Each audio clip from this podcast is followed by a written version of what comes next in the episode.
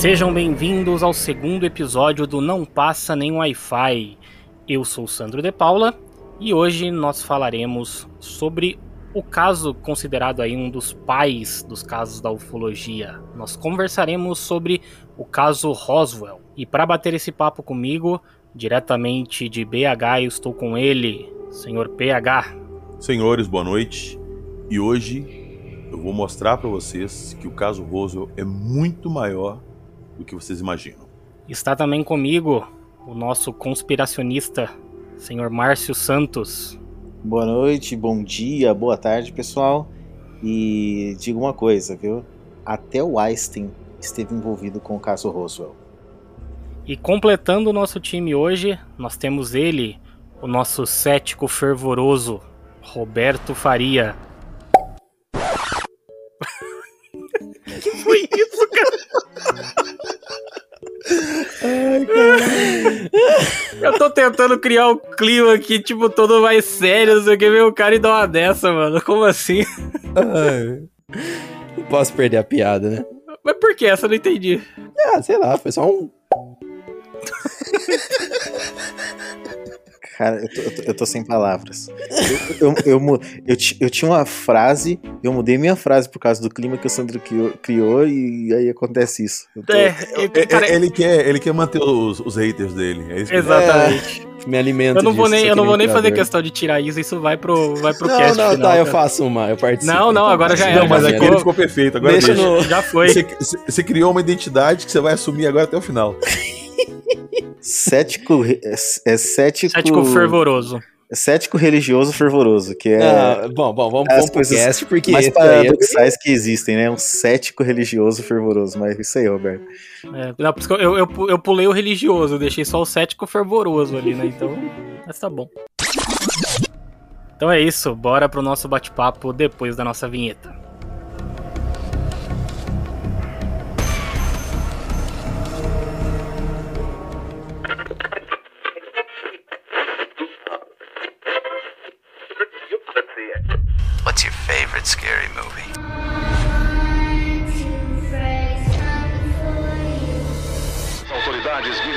Brasil admitiram publicamente pela primeira vez ter visto objetos voadores não identificados, os OVNIs.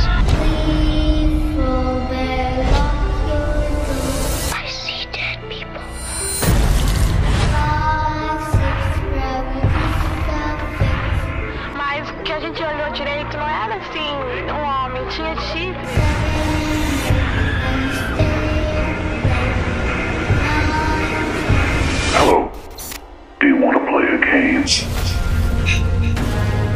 Engrenagem Cast apresenta.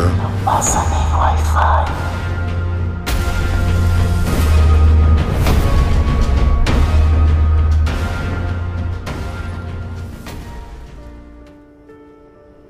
Mas antes vamos aí para a nossa sessão de recados.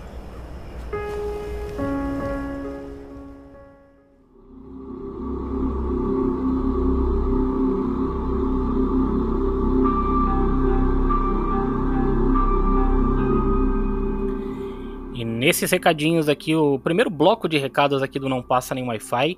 Primeiramente, eu gostaria de agradecer a todos aí pela audiência incrível que a gente teve no nosso primeiro episódio. Todo mundo aqui ficou felizaço, que rendeu pra gente o vigésimo lugar na lista do Spotify aí do, do Brasil, na categoria de podcasts de filmes e TVs. Então, o Engrenagem Cast estava lá figurando à frente de muitos podcasts gigantes, digamos assim.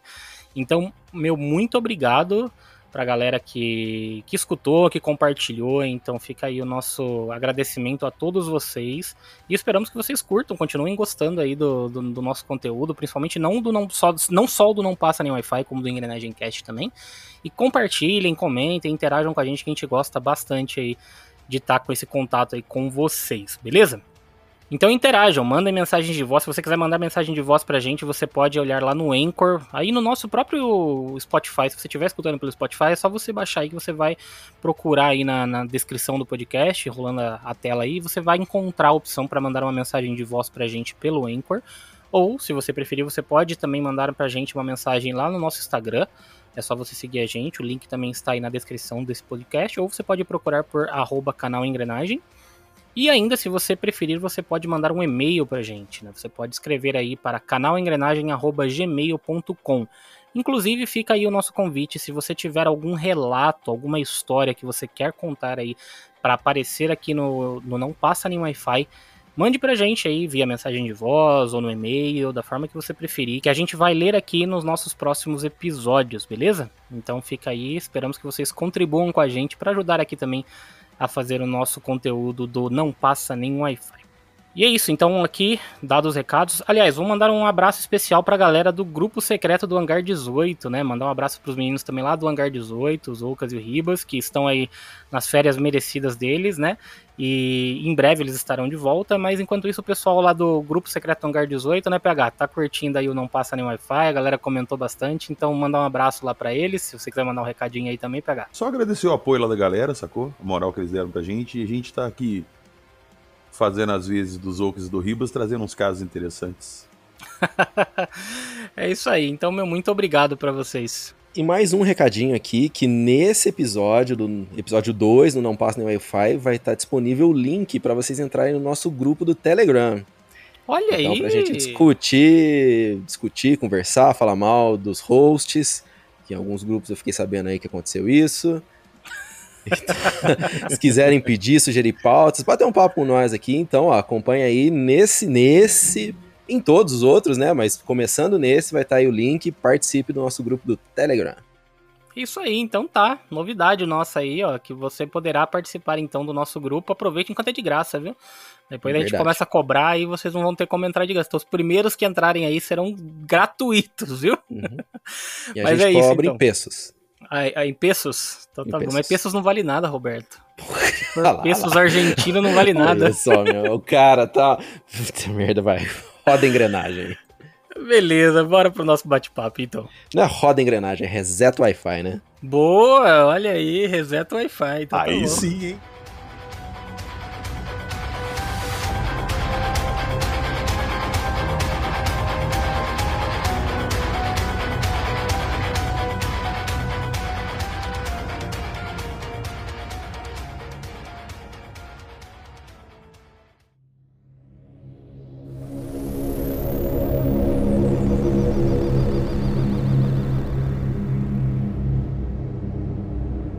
Iniciar o nosso bate-papo aqui hoje com um caso clássico do cenário da ufologia, digamos assim, o pai dos casos ufológicos.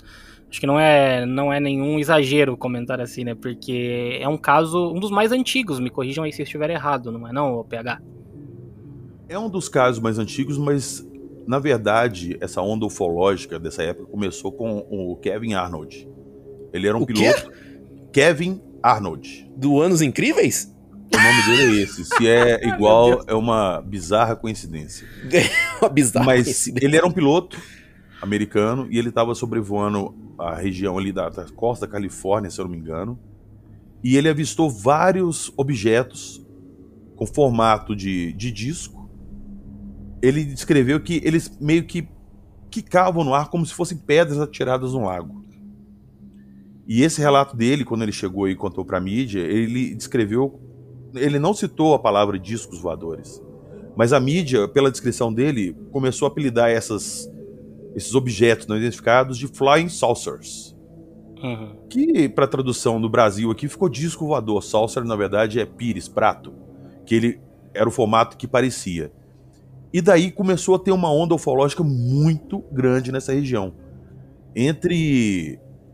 Foram dois meses antes do caso Roswell, esse incidente do, do Arnold.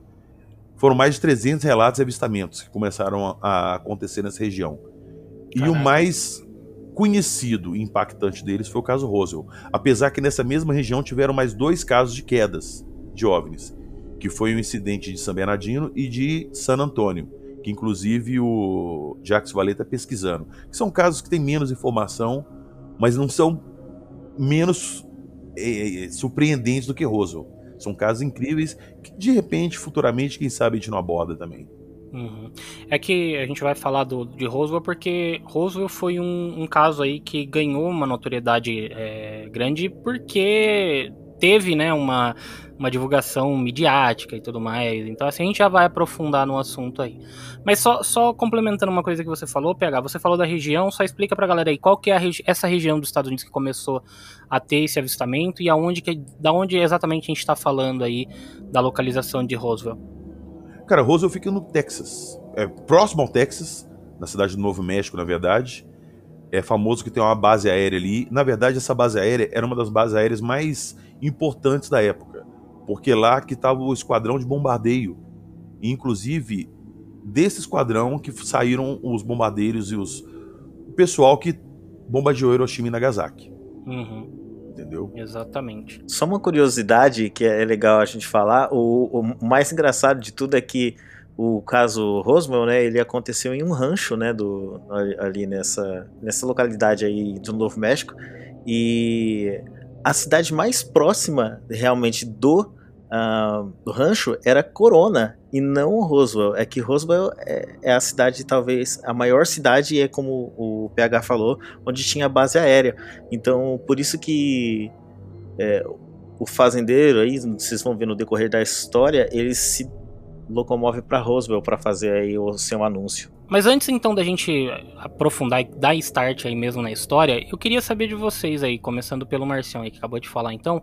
Se você já tinha conhecimento, Marcião, qual foi o seu primeiro contato assim com, com Roswell? Você chegou a pesquisar alguma coisa antes? Você já. Qual foi assim a primeira vez que Roswell chegou até você, o caso Roswell? Cara, uma ótima pergunta, Sandra, aliás, porque eu não imaginava que você ia fazer essa pergunta, mas ela veio bem a calhar porque eu tenho a opinião de que o caso Roswell é o pai de praticamente 95% das coisas que a gente tem na cultura pop relacionadas à ufologia. Exatamente. É, não, não é PH, porque olha, é, MIB é baseado no, no caso Roswell. É, o Hangar 18, famoso. O, o Arquivo X. Área 51. Área 51. É, muitas coisas ali, realmente elas têm a, o, a sua base nessa história que aconteceu aí no caso Roswell. E ela foi se expandindo de um jeito que até as coisas que hoje não são necessariamente ligadas ao caso Roswell, se você for fazer o trackback aí do, das influências, vai chegar até é, nesse caso. Eu não me lembro ao certo quando eu tive o primeiro contato, mas eu creio que foi com o Arquivo X. Então, hum, por meio legal. de Arquivo X ele veio.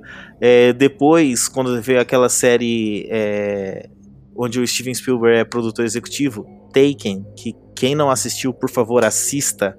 É, também é, ela é, cita o caso Roosevelt de uma forma inacreditável, muito boa, por sinal.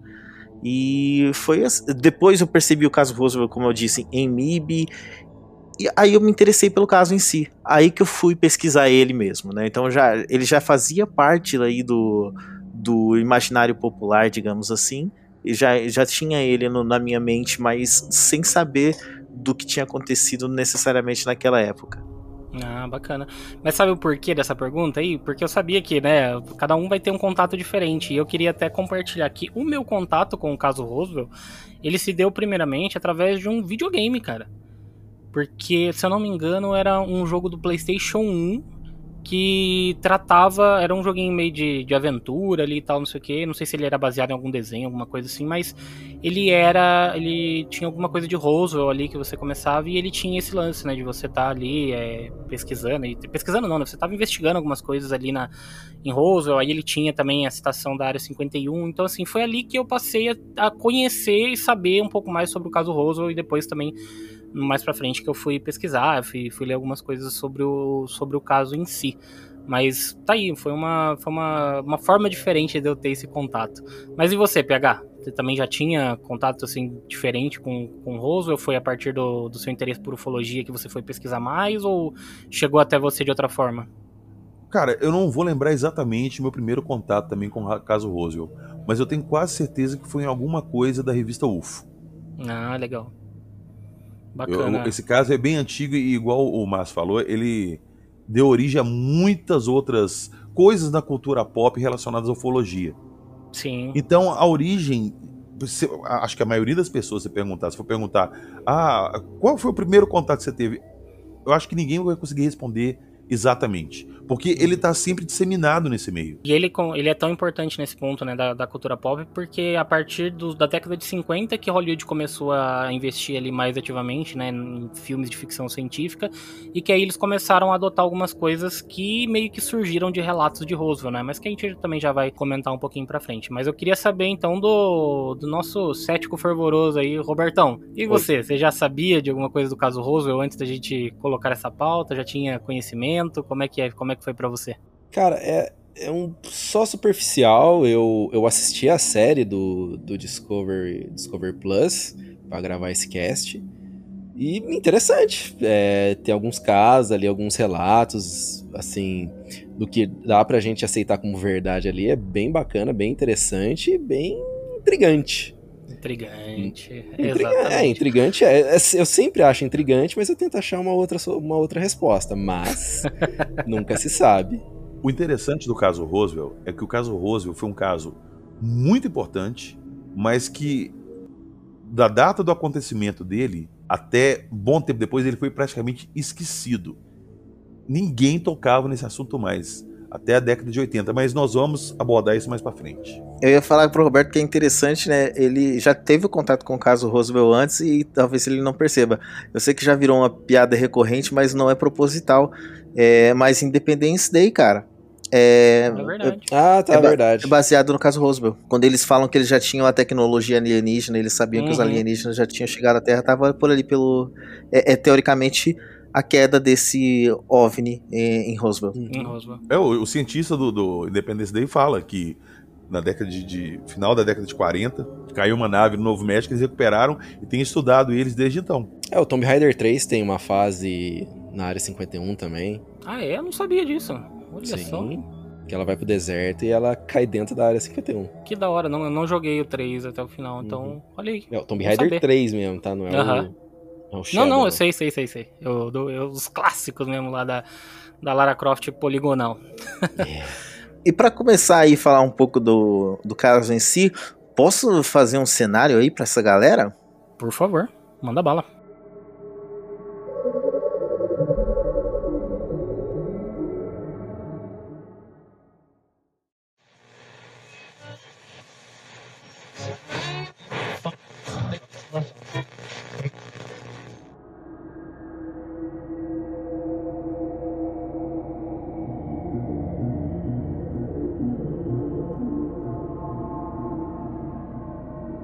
Então imaginem o seguinte: você é um fazendeiro na década de 40. Imagine você hoje aqui no Brasil, né? Então, se você voltar quantos anos aí no passado, a gente está em 2022, provavelmente uns 60 anos. Mas, né? A gente tá falando de 47, é quase 80 anos. 80? São quase 80 anos. São 53, 73, 75 anos. Isso. Então, olha só, você volta aí 75 anos no passado, aqui no Brasil. Você vai lembrar que provavelmente onde você vive hoje nem povoado era, cara. Ou tinham casas ali ou acolá. Agora imagine isso no deserto americano. Para você ter uma ideia, no- quando você chega no deserto, imagina, cai a noite e você só vê estrelas. Só estrelas. Não tem luz de é, energia elétrica de cidade nenhuma por perto. Você não tem nada é, de poluição visual atrapalhando. Você está olhando para o céu e você vê todas as estrelas ali naquele literalmente deserto. Galera, o Novo México é ali realmente, como o PH falou, perto do Texas, na divisa com o México realmente ali do, nos Estados Unidos é um deserto total. E aí começa em 1947 uma tempestade à noite.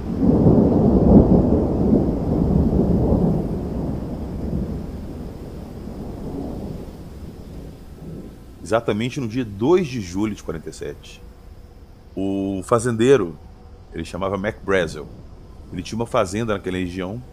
Ele estava na varanda da, da casa da fazenda nessa noite do de julho e estava caindo uma tempestade muito forte. E ele avistou alguma coisa caindo na propriedade dele, bem ao longe, bem nas montanhas.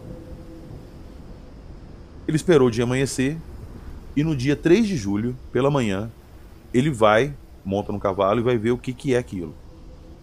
Ele chega lá na região, ele encontra um monte de destroços do que ele descreve como pedaços de metal, muito leves, pelo tamanho dele, muito leves, e que quando você pegava e apertava esses pedaços, eles voltavam à forma original, eles tinham memória. Ele achou aquilo muito estranho, recolheu uma caixa com vários pedaços e levou para a fazenda. No dia seguinte, 4 de julho, feriado americano, ele estava com a intenção de ir na cidade, mas por ser feriado e ele achar que não ia ter gente para atender lá direito, ele preferiu esperar.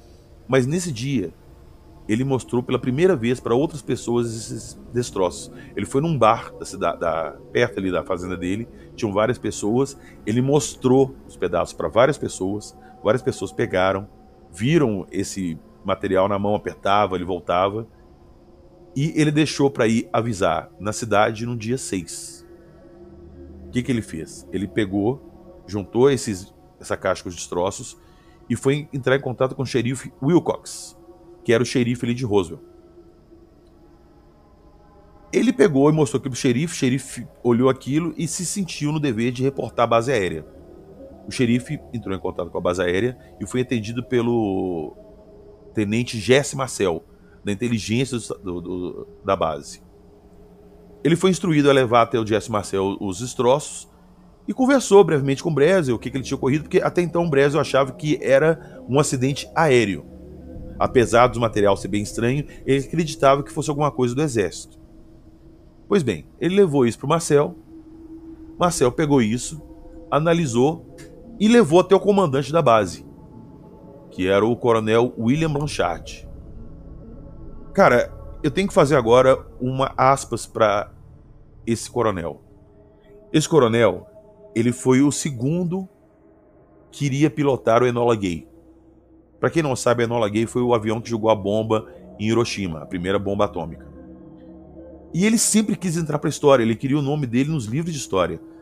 Então ele viu nisso aí que ele viu que não era uma coisa do exército, ele viu que talvez fosse a chance dele de fazer uma descoberta grande que botar o nome dele na história.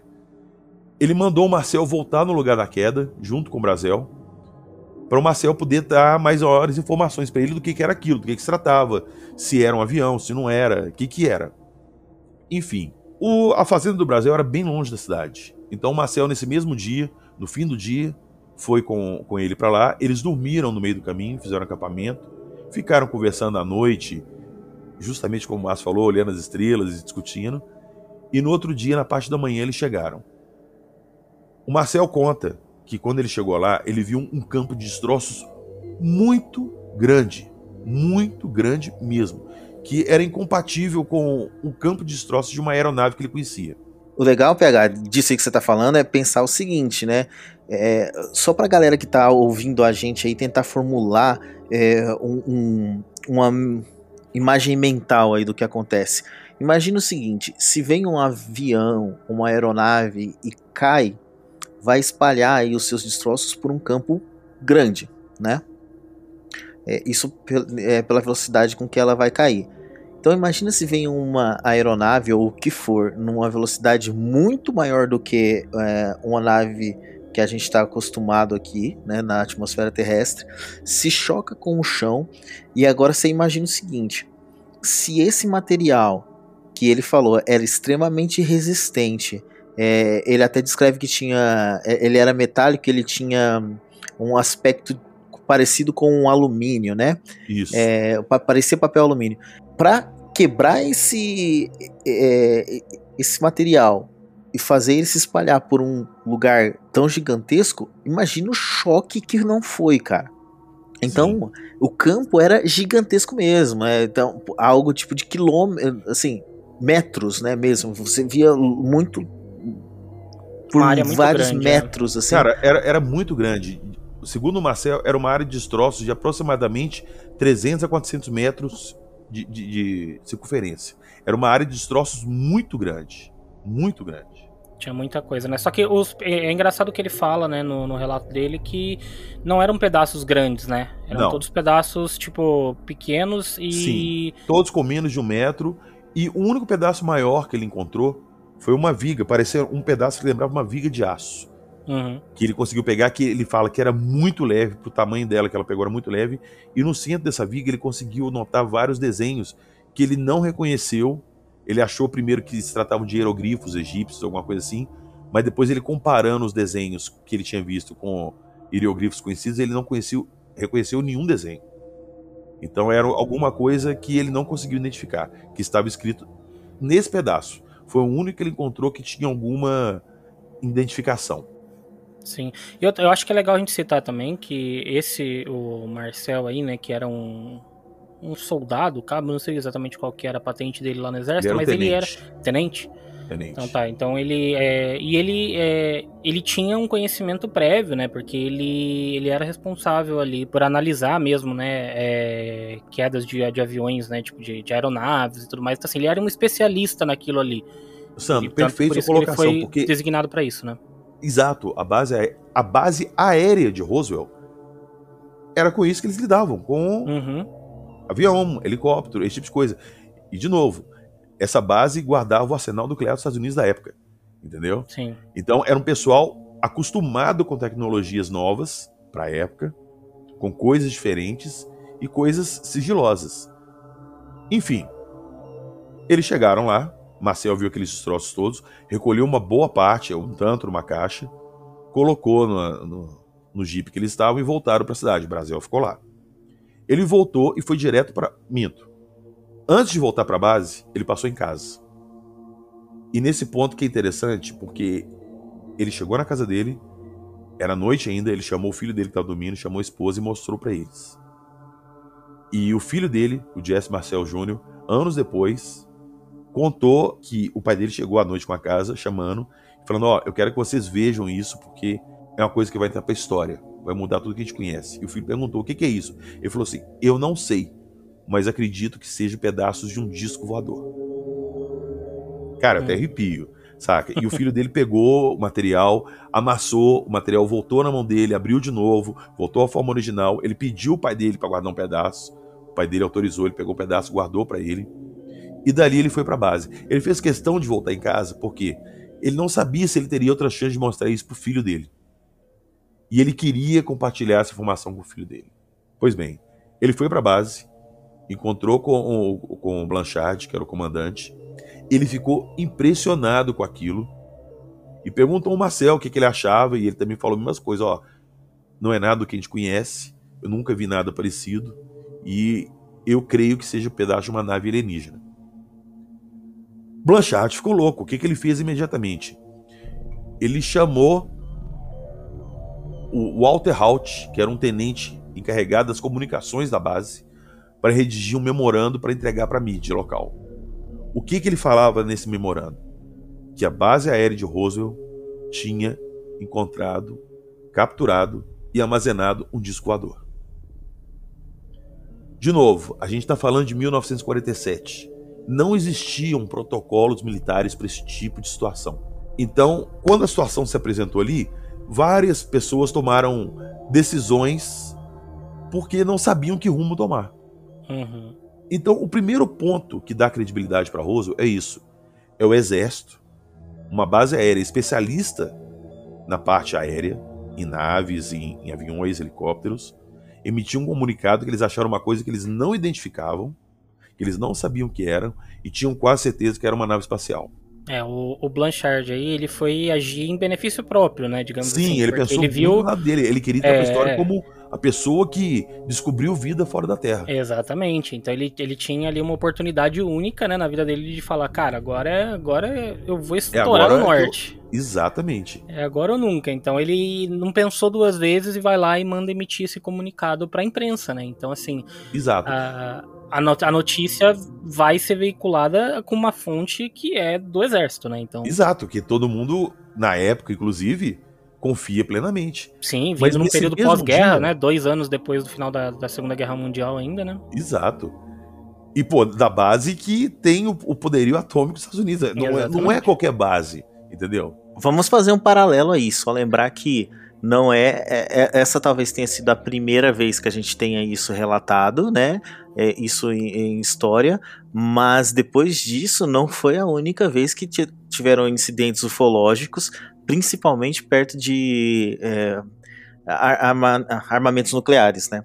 Parece que realmente eles têm um interesse né, nas armas nucleares ou na nossa é, probabilidade de autodestruição. Sim, eu falei no início do cast que tiveram mais duas quedas aí. Uma foi em Corona, eu falei até o nome errado que eu tinha confundido. É, foi Corona e San Antônio. Mas depois a gente entra nisso. Mas enfim, nesse mesmo dia, já estava rolando na cidade essa história de escoador. O Brazel, que era o fazendeiro que encontrou os sócios a primeira vez, foi na rádio local. Encontrou com o radialista, ele chamava, chamava Frank Joyce, e contou para ele, ele achou aquilo fantástico e gravou uma entrevista com ele. Ele falou: Cara, eu vou gravar essa entrevista com você e depois eu vou pôr isso no ar. E a entrevista ficou lá gravada.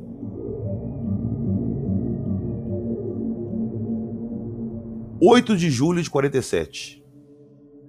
Começou o inferno com essa notícia, porque a rádio começou a dar notícia, esse comunicado do, do Exército chegou nas imprensas, o jornal Daily Records, de 8 de julho de 47, trazia na matéria de capa Força Aérea Captura de Escovador.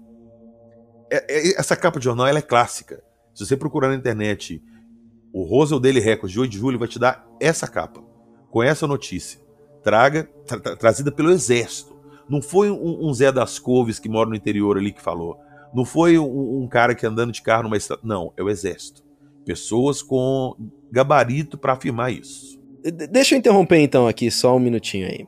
É, vocês falaram que o, o, o soldado ele voltou para casa, que ele viu o, o acidente e tal e voltou para casa, mas como um soldado, vocês não acham que ele poderia, ao invés de voltar para casa, explorar o lugar antes de qualquer coisa para ver se não tinha vítima, se não aconteceu nada ali? Ele chega, né? Eu acho que ele chega a fazer, né? Sim, sim. não ele. Não, nós vamos chegar nessa parte. Calma que nós vamos hum. chegar nessa parte. Porque certo. eles, o Jesse Marcel junto com o Brasil, eles descobriram o local da primeira queda. Então, mas agora deixa eu também fazer uma pergunta aqui pegar, porque assim, a princípio essa queda, quando o Marcel ele, ele examina, né, o primeiro contato que ele tem, ele ele tenta identificar qualquer coisa ali, qualquer sinal de, de que possa ser uma aeronave, né, humana mesmo ali, alguma coisa assim, né? Então ele tenta e não acha. Mas nenhum momento fica claro se essa se esse local da queda foi de um objeto inteiro ou se ele era só uma parte. Que nem você falou, a gente tem aí um pouquinho mais à frente na história, quando a gente vai chegar, que a gente tem uma, um, um, segundo um segundo momento ali onde a gente sabe que teve uma outra queda de um de um disco mesmo ali, de uma aeronave já mais completa. Mas essa primeira, ela era uma, uma aeronave talvez inteira ou ela só foi um pedaço da, da aeronave em si. Ô Sandro, o que eles falam é que a nave teve algum problema, ela explodiu, uma parte dela explodiu, essa parte caiu ali, a nave perdendo altura foi cair alguns quilômetros à frente. Alguns hum. quilômetros eu tô sendo generoso, tipo 20, 30, foi bem distante. É, mas ela, ela é parte, então, aquilo ali é uma é, parte, é parte da... do mesmo objeto. Parte tá, do mesmo entendi. objeto. Parte do mesmo objeto, entendi. Exato. Nós vamos chegar nessa segunda parte porque essa primeira parte da história, ela vai ficar mais nesse local desse, dessa primeira queda entendeu? No rancho do, do Brasil ali, então, né? Essa primeira parte, ela se concentra ali nessa... No, no, no que o fazendeiro acha, né? Sim, é, o, o caso que foi noticiado pela mídia, que chegou aos ouvidos de todo mundo, foi dessa área. Sim. Dessa área. O que a gente sabe... Nós vamos chegar lá, nós vamos chegar lá. Depois disso tudo, que foi pra mídia, saiu um jornal e tudo, Roswell virou um inferno o mundo inteiro começou a querer entrar em contato com a rádio da cidade, com o jornal da cidade, querer saber informação. Isso saiu em Londres, foi noticiado na Rússia. E isso chegou no governo, na alto escalão do governo. Aí que nós chegamos a um ponto. Eu não posso afirmar que o presidente, na época, que era o Truman, estava envolvido. Tudo leva a crer que sim. Mas o que acontece? Que no dia 9 de julho, no dia seguinte à divulgação na mídia, o Marcel foi convocado para se apresentar na base de Fort Worth, no Texas, que era uma outra base maior que essa de Roswell e que as maiores inteligências, as maiores autoridades do exército estavam lá nessa época. Esse avião foi carregado um avião com todo o material recolhido, tá? junto com o Marcel e eles foram para lá. Quem fez essa, essa viagem foi o piloto Robert Potter. E depois ele deu uma entrevista que ele estranhou que ele já estava acostumado a fazer esse tipo de translado, mas não com essa equipe que estava voando com ele. Porque tinha muita gente alto escalão, o Marcel mesmo que não era comum dele sair da base nesse tipo de situação, estava junto no voo e todo mundo calado. Todo mundo calado. Eles chegaram na base com os postos destroços, reportaram tudo para o general Roger Hamey, que era o pica das galáxias lá. O general chamou o Marcel para conversar, analisou tudo e falou com ele: Ó, nós vamos dar uma coletiva para a imprensa para explicar isso tudo agora. Você vai ficar calado e eu vou explicar tudo que tem que ser explicado para a imprensa. Se você, se você preza pela segurança do seu país, se você gosta da sua carreira, aqui você vai ficar calado. Palavras do Marcel, numa entrevista que ele deu depois. Beleza. O Marcel conta que ele já entrou numa sala que a imprensa toda já estava lá esperando. Todo mundo batendo foto, batendo foto. Quando ele olha para o chão, ele vê um balão meteorológico. Todo rasgado, todo quebrado. O general Hammer aponta e pede para ele posar do lado do balão meteorológico. E avisa a imprensa. O, o tenente Jesse Marcel é, avisou para todo mundo que tinha encontrado destroços de uma nave, mas na verdade não. Ele se confundiu. O que ele encontrou foram restos de um balão meteorológico. Cara, se você pegar as fotos desse dia e você olhar para a cara do Jess Marcel, você vai ver que ele tá com uma cara de tipo assim, caralho, que que é isso que vocês estão Que porra é essa, né? Exato, que porra é essa? Que porra é essa? E ele ficou calado, cara, mas ele ficou assim, fudido por dentro. Sim. O Hammer deu essa explicação para a imprensa. A imprensa noticiou que se tratava de, de uma confusão. Marcel caiu em desgraça, virou piada, todo mundo zoava ele. E o caso Roosevelt acabou. Morreu. Não se falava mais no caso Roosevelt. Até que, em 1978, uma pessoa descobre essa história, redescobre essa história. Mas, o PH, mas antes da gente ir para esse o segundo, essa segunda parte daí do, do caso, é, nas entrev essas entrevistas que a gente citou e tudo mais, né? Até é muito, é muito legal a gente citar aqui a fonte da onde vem muito da, dessa pauta aí escrita, né, pelo nosso querido amigo PHI, que se baseou, se baseou diretamente naquele nesse documentário que a gente falou, que é um documentário da Discover Plus, né, que o Robertão já citou que assistiu, um, um dos documentários assim, acho que mais completos sobre o assunto. E esse documentário faz uma coisa interessante ali, que é ele analisa esses eh, essas entrevistas, né? Porque assim, muitas dessas coisas que a gente está citando e que a gente vai citar ainda ao longo do programa for, foram coisas que foram surgir em entrevistas posteriores, né? Anos e anos depois. Sim, e muitas dessas sim. entrevistas são, elas foram recuperadas, né? E elas só vieram à tona no final da vida dessas pessoas que, né? Eh, já até vieram falecer já há muitos anos. Então, esse documentário ele faz o quê? Ele faz uma análise ali, eles, pelo menos eles dizem que fazem uma análise com uma inteligência artificial que é, coloca em xeque a veracidade dessas, eh, desses depoimentos. E assim, é, esse, por exemplo, do Marcel, quando ele, quando ele cita ali essas coisas, né, tem na entrevista dele que ela foi ao ar aí anos depois, né, que a gente vai citar também aí depois, mas a gente tá falando sempre isso, né? A gente vai citar, porque tem muita coisa que a gente quer fazer, a gente não quer Sim. atropelar a nossa pauta, né? Porque a gente tem é, muita coisa pra gente comentar. A, a cronologia desse caso é bem complicada, entendeu? Sim, sim.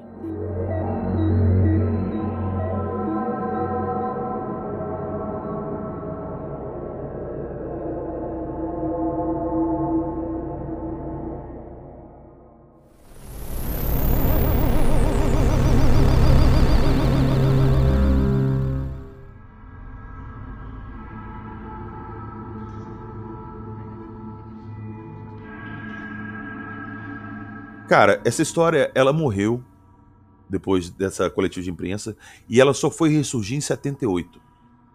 Um físico nuclear chamado Stanton Friedman, ele já era ufólogo amador, ele era muito entusiasta do assunto, pesquisava sobre o assunto, mas o caso Roswell nunca tinha chegado até ele. Uma amiga dele em comum lá com o Marcel comentou com ele do caso Roswell, que conhecia uma pessoa que estava envolvida no caso, contou detalhes e ele ficou muito interessado no caso. E quando foi, se eu não me engano, em 79, ele descobriu que o, o Jesse Marcel estava morando próximo a ele. E ele marcou uma entrevista com o Marcel, eles baterem o papo e ele gravou essa entrevista toda em vídeo.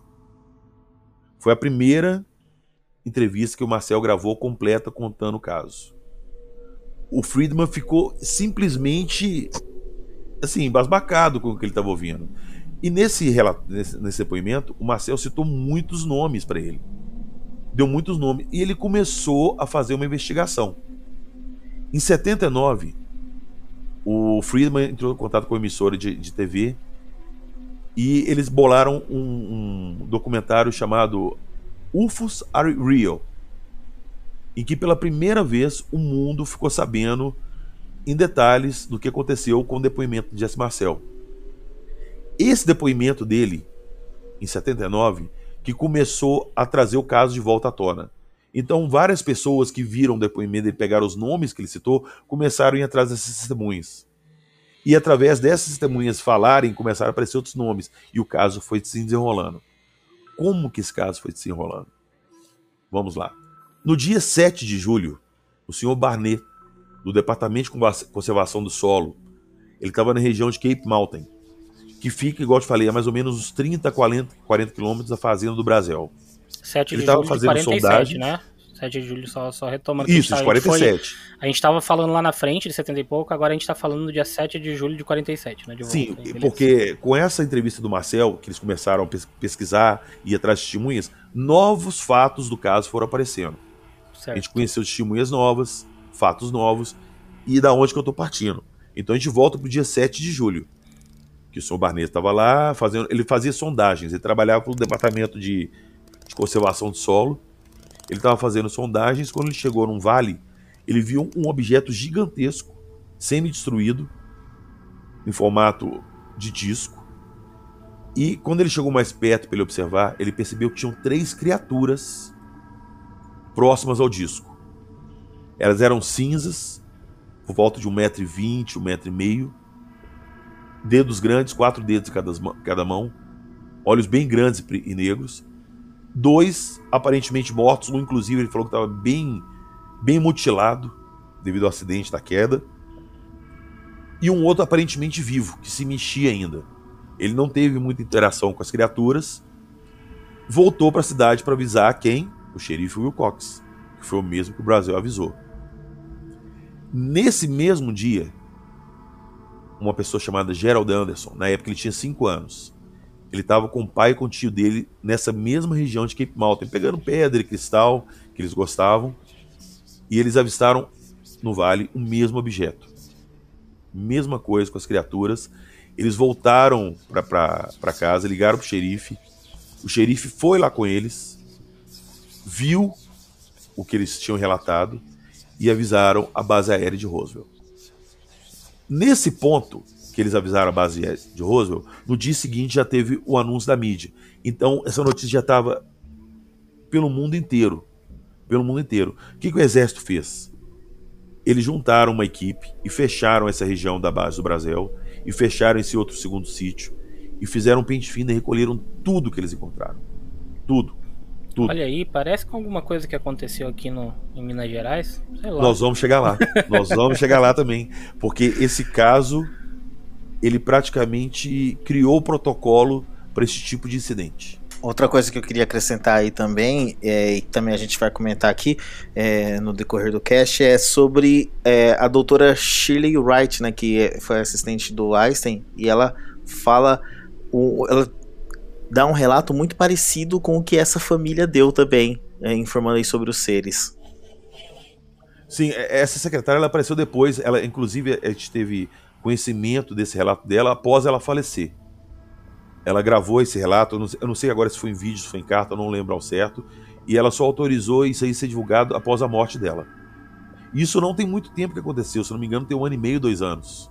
Foi em, ela gravou em 2011, ela faleceu em 2015, eu acho que divulgaram aí por volta de 2019, 2019, 2020, alguma coisa assim. Exato. Isso mesmo. Exato. Mas, o- atropelando de novo, mas já, já tocou nesse assunto, o que ela alega é que o, o- Einstein foi chamado para a base aérea de Fort Worth para ele dar a opinião dele, ver o que ele achava e se ele conseguia entender o funcionamento daquilo. O que, que era aquilo? A nave é, recuperada em Roswell.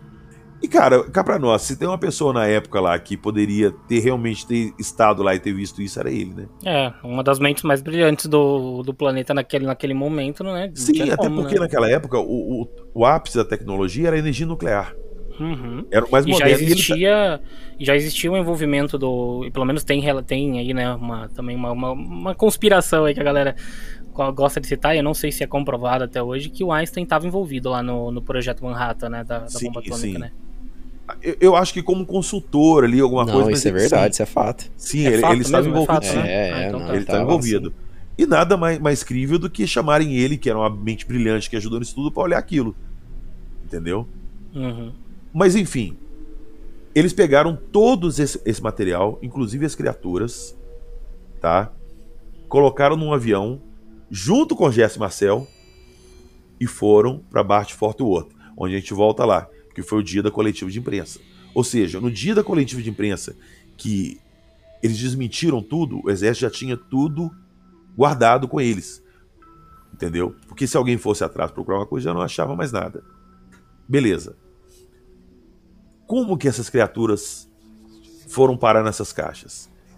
No dia 7 de julho, na, base, na parte da tarde, um agente funerário de Roswell, chamado Glenn Dennis, recebe uma ligação da base.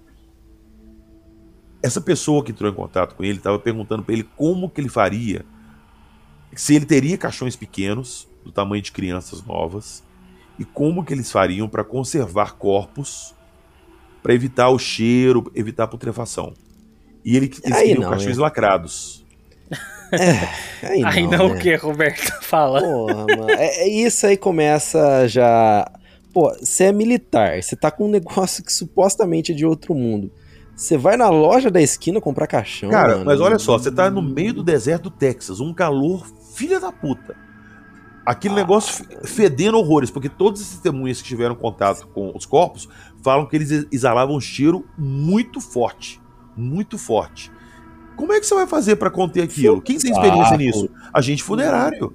Não, É, é o mais lógico. Ele sabe, jeito. ele sabe de conservação de corpo, ele sabe o procedimento, sabe como é que tem que ser feito. Não, Mas enfim. é- Essa, essa, bom, essa, essa é uma das que não me cola. Porque, meu, é, é uma coisa assim tão delicada. Você fala, meu, é, eu não posso deixar pistas, entendeu? Tudo bem que você Robertão, fala, ah, não, tem, não tinha bem, protocolo, não tinha ideia nenhuma, a gente tem que correr com o que tem. Puta, mano, seria muita burrice, entendeu? Não, mas até então, Roberto, os caras não foram, os caras não estão divulgando pro, pro agente funerário lá o que é. Eles estão falando pro Sim, cara assim, tipo, sim, olha, como que tanto eu que faço o- pra fazer isso, entendeu? Pra- Ele questionou o que, que tinha acontecido, se tinha um acidente com as crianças. Eles falaram que não era nada que eles pudessem, que ele precisasse se preocupar. Enfim, ele pegou os caixões e foi até lá na base militar para deixar os caixões que foram solicitados. O, o Glenn foi até a, a base para levar os caixões, entregou os caixões e teoricamente era para ele ir embora dali. Só que ele começou, de novo, o papo do- da queda do disco voador já estava circulando ali na cidade. A galera já estava desconfiada. E ele começou a ver uma movimentação estranha na base. Ele começou a ver que as traseiras dos caminhões e das ambulâncias de campanha estavam abertas e os soldados estavam tirando vários materiais metálicos em tamanhos variados e levando para dentro de, de um galpão. Ele ficou curioso com aquilo, ele foi entrando no galpão, ele chegou na área hospitalar do- do- da base e ele deu de cara com uma enfermeira lá que saiu de, de- de um- de uma sala aparentemente é, com ânsia de vômito, muito chocada, com o olho cheio de lágrima, e ele perguntou o que aconteceu, ela falou, sai daqui que você vai ter problema, você não tinha que estar aqui agora. Ele foi embora de lá, e mais tarde ele encontrou com essa enfermeira, essa enfermeira con- contou para ele que chegaram três corpos, que ela imaginou que era um acidente, que as pessoas tinham se queimado, porque os corpos estavam muito escuros, mas quando a- a- eles tiraram a lona, ela viu que não eram humanos. Ela descreveu a mesma coisa: cabeça grande, olhos negros, magros, quatro dedos em cada mão. E eles exalavam um cheiro muito forte que ela descreve como amônia, um amoníaco, alguma coisa química assim muito forte. Uhum. E ela não aguentou o cheiro, porque ela era enfermeira, estavam solicitando instrumentos para ela. Ela diz que aparentemente ia rolar uma autópsia ali. E ela sai da sala no momento que ela encontra com o Glenn Dennis. E ela relata isso pra ele. Cara, essa história do, do hospital Tem várias outras testemunhas que corro- corroboram com essa informação. Várias. Várias pessoas que estiveram ali dentro informam que nesse dia teve uma movimentação muito grande lá dentro e pessoas que tinham livre acesso à área hospitalar da base passaram a não ter mais. Foi nesse momento que na base chegaram dois agentes, se suspeita ser agente do governo, do alto escalão do governo, controlando a entrada de gente lá. E esse mesmo pessoal foi na base de Roswell, procurou Blanchard, afastou ele do posto de comandante da base. Deram sumiço nele lá, né? Exatamente, exatamente. E começaram a ir atrás de outras testemunhas exigindo silêncio. O Márcio falou no começo do cast. É aí que começa a história dos homens pretos. Porque todas as pessoas que tiveram contato com esses agentes descrevem eles como pessoas muito sérias, com terno, gravata, chapéu, não esboçavam muita emoção, chegavam, faziam o que tinha que fazer, falavam o que tinha que fazer e ia embora. Inclusive, eles foram atrás do, do Brasil. O Brasil foi detido. Ele foi mantido em cárcere no, no exército durante uma semana.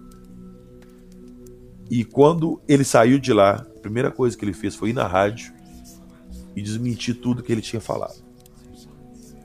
Teve uma parada também deles, deles é, pedirem pra parar uma transmissão, não teve? Uma coisa assim? Não, eles, eles, na verdade, eles recolheram. Esses mesmos agentes foram até a rádio, porque eles pegaram o Brasil. O Brasil falou que tinha dado entrevista para a rádio, mas a, a entrevista não tinha ido ao ar ainda. Eles foram até a rádio para confiscar a gravação. Então essa entrevista do Brasil ela não chegou a ser veiculada. Ele- Eles pegaram essa gravação antes dela ser veiculada na rádio. Entendi. Beleza, essa história dos homens pretos começa aí. E todo mundo começou a manter silêncio e evitar falar. E a notícia foi meio que ficando ali dentro da, da base mesmo. E nisso, cabe falar, o Marcel e o, Blanchard não ficaram sabendo da segunda parte. Que acharam as criaturas nem nada. Hum, O contato deles foi só no primeiro local. só, com os, só com os destroços ali, né? Sim. Mas aí começam a entrar os relatórios, os relatos de outros militares que estiveram envolvidos nessa operação num segundo local de queda. Um deles é o sargento Frederic Bental. Ele era fotógrafo do exército. Uhum. E ele foi chamado nesse dia para ir numa base militar que foi montada provisoriamente em Cape Mountain. Ele chegou lá, tinha algumas tendas, e um, um oficial chegou para ele e falou: Ó, eu vou entrar nessa tenda com uma lanterna, eu vou apontar a lanterna numa direção, você vai mirar sua câmera lá, eu vou desligar a lanterna e você vai tirar a foto. Eu não quero que você veja o que está sendo fotografado, que é confidencial. É, o cara fala pra ele, "Fo- fotografa, mas sem olhar pra aquilo que você tá fotografando. Porra, como? Né? Tipo, não tem como. Cara, o mas cara... é exatamente dessa forma. É Ele um apontava a absurdo, né? lanterna, mira aqui pra, pra luz da lanterna, na hora que apagar você bate a foto. Só que entre os flashes ali ele viu o que estava sendo fotografado. E ele viu que eram três criaturas, como já descritas anteriormente. Uhum. Ele diz que bateu cerca ali de 30 fotos e que a máquina com as fotos e os filmes foram confiscados ali na hora. Ele acabou de bater, ele saiu pra fora, foi tudo confiscado. Várias outras pessoas tiveram esse mesmo contato. Tem um, um- um deputado, na época ele não é deputado, ele era vice-senador, alguma coisa assim. Só uma coisa de você falar da, da história do vice-senador. É, agora eu vou dar uma de Roberto, cara. Essa história do, do fotógrafo eu não compro, cara. Essa história é muito mal contada. Não, eu. eu- é, que fique Não bem faz claro. sentido, né? Precisa ser um fotógrafo. É, eu, que, que fa- que faça. Eu acredito no caso Roosevelt. Eu acho que foi o nosso primeiro contato é, moderno, né? É, digamos assim, atual, que a gente tenha registros, tudo tal. Mas essa história, cara, do, do fotógrafo é muito, é muito nada a ver, né? Tipo, ó, vou, aponta aqui pra lanterna, pá, tira foto, pá, foto. Até porque os caras poderiam simplesmente pegar uma câmera lá e eles mesmos tirar fazerem, né? foto, né? Não precisava precisava ser chamar, uma deslocar um foto- cara, né? Artística, né? São os relatos que chegam. É, Na- sim, na época, sim. Né? E agora, você vai saber como é que é o protocolo do exército para esse tipo de situação? Eu não sei se, se lá um oficial, sei lá, que era de campo, saberia pegar uma câmera que não é igual hoje em dia, que é só chegar lá, apontar e bater. Sim, sim. Tinha sim, toda é. uma preparação. Tinha que colocar o filme, eh, rodar o filme, o flash, tinha que recarregar o flash. Não era tão simples igual é hoje. Uhum. Então eu É, acredito tá falando de Também, né? Um bicho 47. de sete Exato. cabeças. então eu acho que gente, realmente é teria que ter também. um, um conhecimento um pouquinho melhor para fotografar com a qualidade boa. Não, vamos procurar aqui, ó. Câmera fotográfica 1947. Vamos ver aqui. Mas tá aí, Roberto. aqui. É por isso que todas as fotos de alienígenas saem borradas. Porque se fizesse igual o exército, chamasse o fotógrafo oficial pra tirar, aí sairia da hora ainda. é isso, já encontramos o porquê.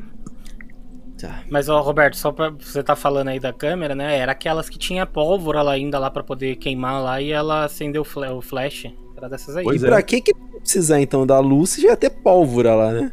Não, tipo, é porque ele, o Porque cara o obturador abre luz, na né? hora que o flash estoura, que o- a, a, a, a pólvora estoura e dá a luz, entendeu? É, É. nessa hora que o obturador abre e captura aquela imagem que a luz iluminou do flash. Mas, PH, a pergunta que não quer calar: onde isso tudo foi parar? Boa pergunta. Como eu falei, várias outras pessoas tiveram acesso a esse local, viram também as criaturas. Teve um oficial lá que ele deu a- uma entrevista um tempo atrás, ele já era falecido. E as filhas dele deram também entrevista corroborando o que ele tinha falado. Teve um, um político na época, hoje ele é, é vice-governador lá do Texas. Mas na época ele era senador. E ele estava, aliás, em campanha para o Senado, e ele estava fazendo campanha na base do, de Roswell nesse dia. E ele falou que andando pela base, ele entrou num dos galpões e viu exatamente isso. Vários destroços em caixas, destroços metálicos, e três marcas no chão com três criaturas. E ele falou que uma delas estava se mexendo. Eu tenho uma- minhas dúvidas também com, re- com a- a- o depoimento dele, porque, pô, cara, você tá com uma criatura viva, você vai deixar ela deitada numa maca no chão num galpão? As mortas até faz sentido, mas esse papo dele falar que ter visto uma viva, mas enfim, são testemunhas que a gente tem que, junto com as outras, eles contam o mesmo, o mesmo cenário, entendeu? Mas respondendo a pergunta do Márcio, esses corpos, esses destroços, eles foram levados para a base de White Patterson, no famoso Hangar 18. É daí que vem na cultura pop a importância do Hangar 18, que durante muito tempo foi lá que foi armazenado esse material.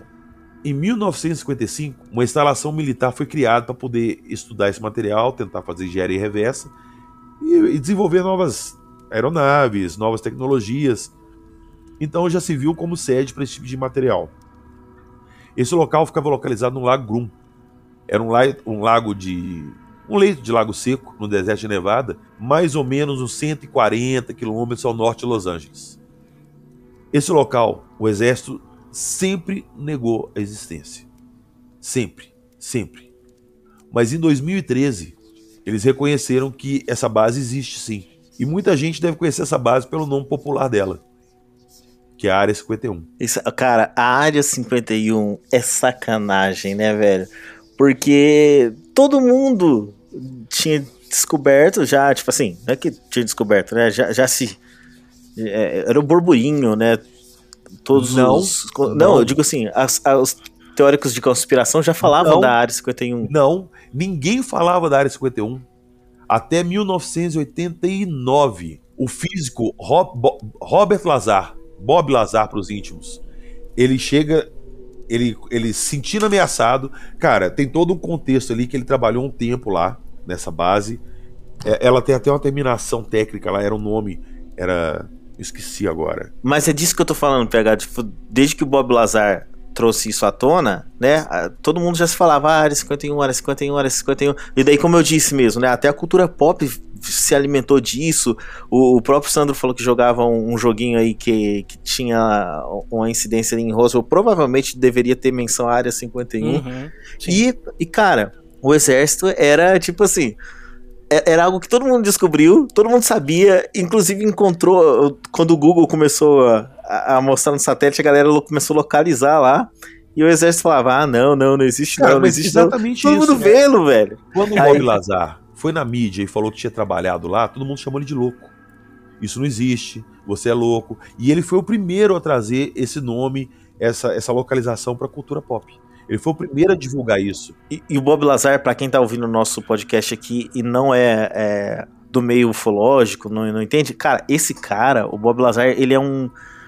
Ele imagina o cientista louco. E eu não Sim, tô falando vamos- isso. vamos dar um- um contexto rápido aqui de quem que é Bob Lazar. Bob É. Lazar era um cara que ele era fascinado com ciência e tecnologia. Pra você ter ideia, ele tinha na casa dele um acelerador de partícula e um, um carro movido a, a jato. Que ele montou, Caralho. uma turbina a jato. Pois é. Esse cara, ele um dia recebeu um convite para trabalhar num projeto secreto, que segundo ele, quem pagava ele era a Marinha, mas ele não trabalhava para a Marinha. Ele se deslocava até Los Angeles, pegava um voo e ia para uma área. O voo era todo coberto, ele não sabia para onde indo. Chegava lá um caminhão, um ônibus, pegava ele e levava ele para dentro de uma instalação secreta. S1, que eu acho que chama, que ele chamava. Eu não lembro. O que, que ele fazia lá? Engenharia reversa em disco. Para ser bem direto. Ele trabalhou nessa área 51 por volta de uns 6, 7 meses. Mas como ele, ele começou a questionar e tudo, deixaram ele de lado e não procuraram ele mais. Todo dia vinham buscar ele para levar ele para o aeroporto para fazer esse trajeto. Um belo dia ninguém apareceu mais e nunca mais apareceu. E ele ficou morrendo de medo dele, deles apagarem ele. E o que, que ele fez? Ele procurou um programa de televisão e deu uma entrevista. E contou isso tudo. Foi aí que isso aí caiu na mídia. Mas até então ninguém sabia de Área 51, ninguém sabia de nada. Foi ele que trouxe pra mídia. E em 2013, como o Márcio falou, com o advento do, do Google Maps e foto satélite, descobriram que tinha uma, uma base aérea lá. O exército confirmou a existência da base aérea. E se eu não me engano, o- o Barack Obama foi o primeiro presidente a confirmar oficialmente a existência da Área 51. Foi, foi exatamente isso. Foi o Barack Obama foi lá e falou: Ah, eu sabia, realmente existe. E, e só pra acrescentar algumas coisas aí a mais na, na história do Bob Lazar, cara, esse cara ele também falou que ele tinha o elemento 115, né? Sim, e sim. ele mostra os negócios desses. E ele fazia excursões pras pessoas até a área 51. Na verdade, ele, ele, ele sabe, ele, como ele sabe, ele trabalhava lá, ele sabia o cronograma dos horários Exato. de teste. Ele sabia os horários e os dias que teriam testes militares de, de coisas que ele estava tentando replicar das naves. E ele falava pra galera, ó, eu vou levar vocês lá e vou provar que eu tô falando a verdade. Tal dia, tal hora, vocês vão ver uma luz no céu voando, uma coisa diferente. E ele levava, levava- a galera lá e acontecia, cara. E a galera Exatamente. via os testes, os Exatamente. testes militares. Olha, olha que Sério? louco, velho. Isso? Ele- Eu não sabia ele acertou. Ele acertou todas essas visitas que ia ter alguma coisa até uma certa data que ele tinha o cronograma. Igual ele falou, a partir de, de, sei lá, tô, tô chutando, sei lá, de 92 pra diante eu não sei porque eu não, não vi o cronograma mais. O cronograma que eu vi só ia até essa data, entendeu? Então, enquanto ele pôde, ele levou gente lá e mostrou. E, cara, a vida desse cara virou um inferno depois que ele divulgou isso. Inclusive, até hoje, há dois meses atrás, nós estamos em abril, dia 7 de abril, hoje, na gravação desse programa. Dois meses atrás, a casa dele foi invadida pela CIA. Levaram o computador dele, HD, pendrive, levaram tudo, fizeram a limpa lá. Sem nenhum motivo aparente. Chegaram, polícia, FBI, entraram lá, a CIA, e limparam e levaram o que queriam. E ele já falou que isso é recorrente na vida dele. Que direto ele recebe essas batidas. Agora eu digo uma coisa, Robertão, imagina por que, que a CIA iria na casa de um maluco desse. Porque eles podem. É, é, exato. Ah, Eu tenho uma pergunta, Sandro. Tá passando Wi-Fi aí? Tá, ainda está, tá de boa, mas... Agora, Mas eu já lá. olhei aqui pra, pra janela aqui, tenho uma fresta aqui aberta aí na, na cortina. Você sabe o que é o meu maior medo, Sandro?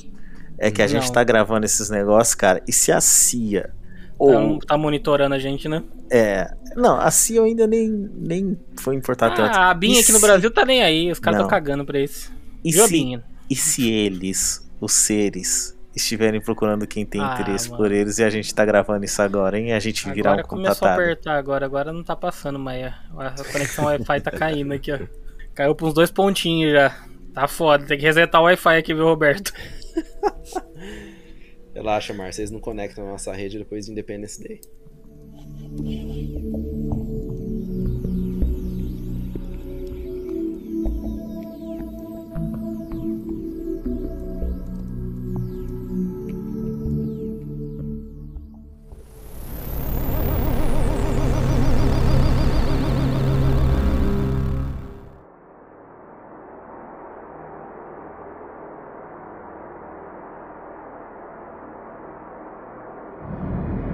Mas como que esse caso começa a ficar interessante?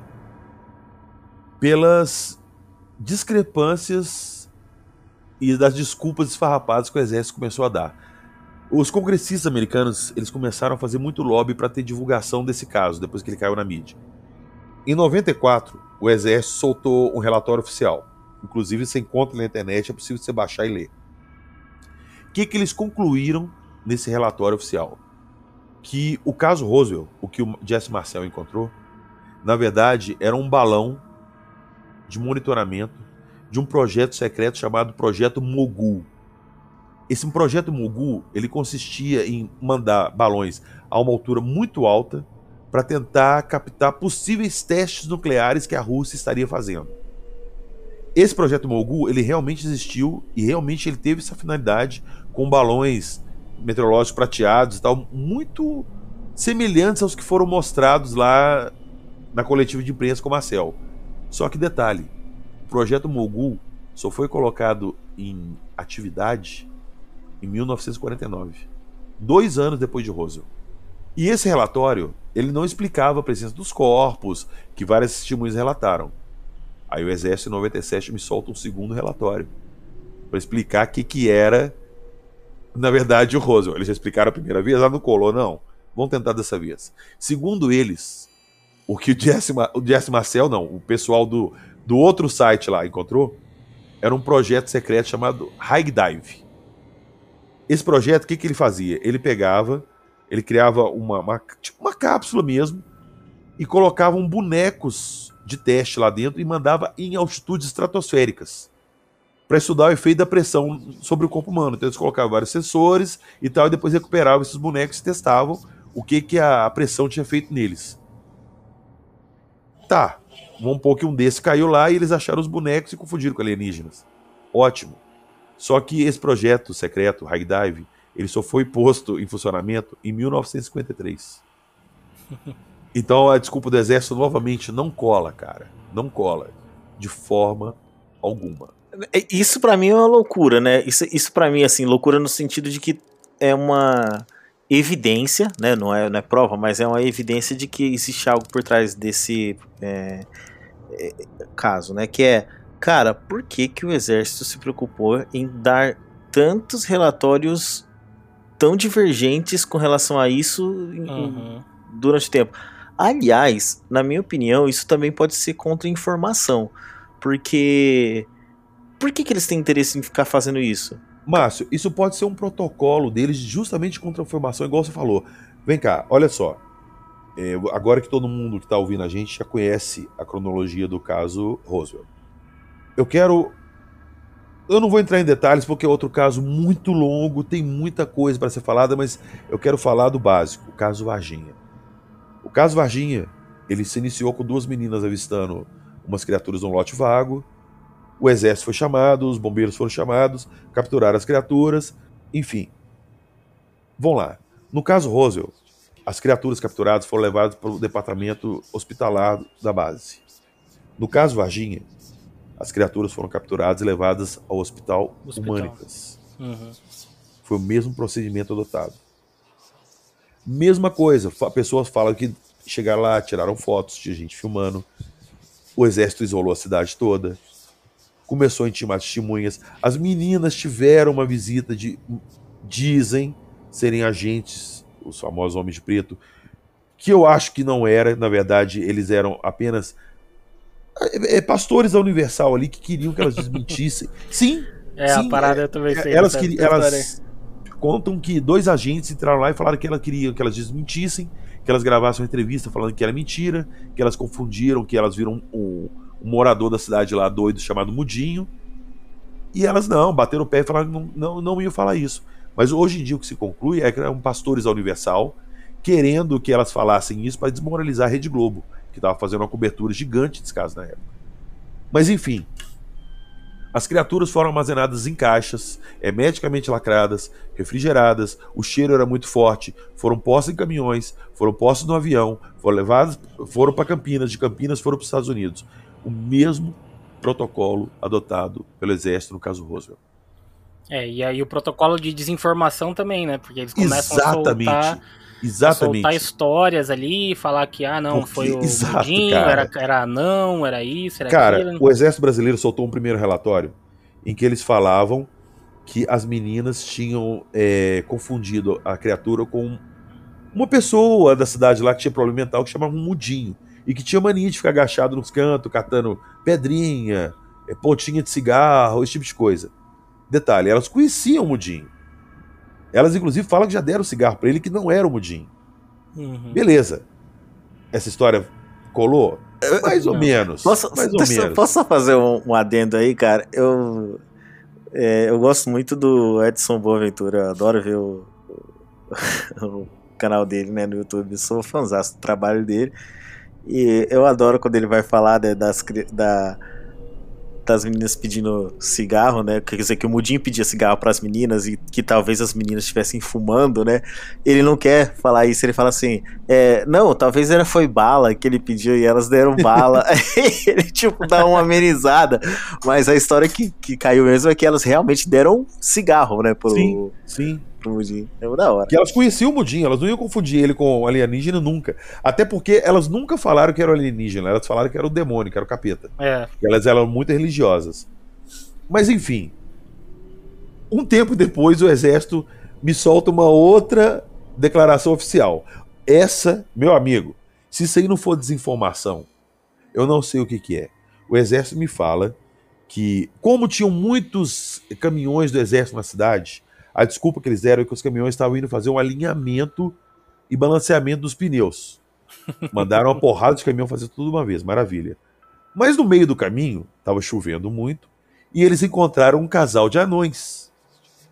A anã estava grávida, e para não ter o coitado do anãozinho ali na estrada no meio da chuva, o exército pegou o casal de anões, botou no caminhão oficial e levou escoltado até o Hospital Mantas para que ela pudesse fazer o parto lá. Cara, isso é uma, uma declaração oficial do exército, exército. brasileiro. Então a gente consegue começar a traçar o paralelo do protocolo que foi feito em Roswell e do protocolo que foi feito em Varginha.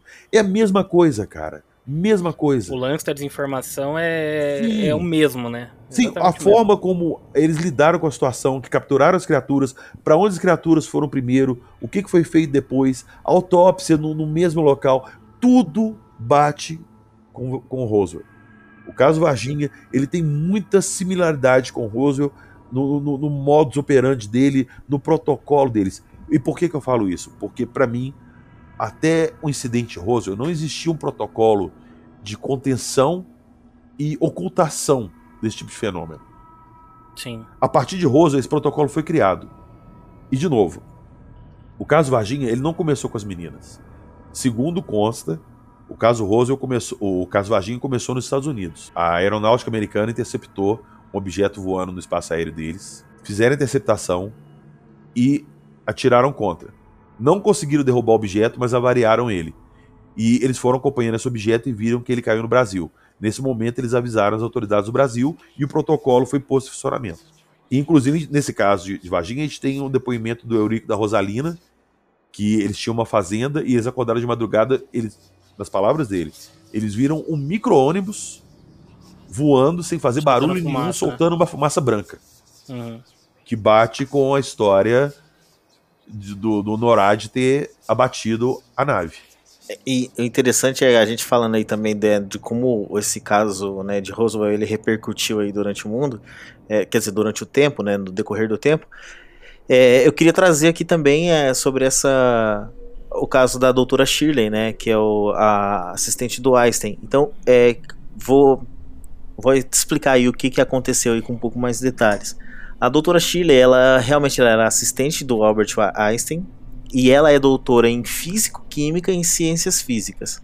Ela faleceu em 2015 e antes dela eh, falecer, né, ela faleceu aos 85 anos, ela deu uma entrevista para a ufóloga Sheila Franklin. E olha só o que, que ela relata. Ela diz que ela acompanhou Albert Einstein em uma viagem ultra secreta ao deserto do Novo México, nos Estados Unidos. Ela disse que a nave alienígena, é, é assim que ela chama, né? parecia danificada de um lado e, abre aspas aqui, palavras dela. Era em forma de disco, meio côncava, seu tamanho chegava a um quarto do piso do hangar. O corpo da nave era o que eu chamaria hoje de um material bastante reflexivo, mas quando você chega perto dele é bastante opaco. Eles estavam muito curiosos sobre quais eram seus materiais. E ela continua ainda falando que o Einstein ele estudou né, o, o sistema de propulsão desse OVNI e aí ela continua dizendo, ó, mais uma vez, abre aspas, palavras dela. Ele não ficou nem um pouco perturbado ao ver as evidências reais. Eu não registrei em minhas notas os seus comentários iniciais, mas ele disse algo no sentido de que não estava surpreso que eles tivessem vindo para a Terra. Isso deu a ele a esperança de que pudéssemos aprender mais sobre o universo. O contato, disse ele, deveria ser um benefício para ambos os nossos mundos. E para finalizar, né, ela disse que o Einstein é, e ela e o Einstein viram também os cadáveres de cinco extraterrestres. E ela disse que alguns dos especialistas foram autorizados a olhar mais de perto, incluindo o Einstein. E para ela, né, todos eles pareciam é, iguais, pareciam como se fossem gêmeos.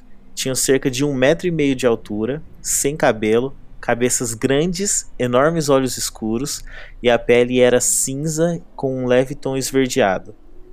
E na maior parte os seus corpos não estavam expostos, sendo vestidos com algumas roupas justas. Mas ouvi dizer que não tinham umbigo ou genitália.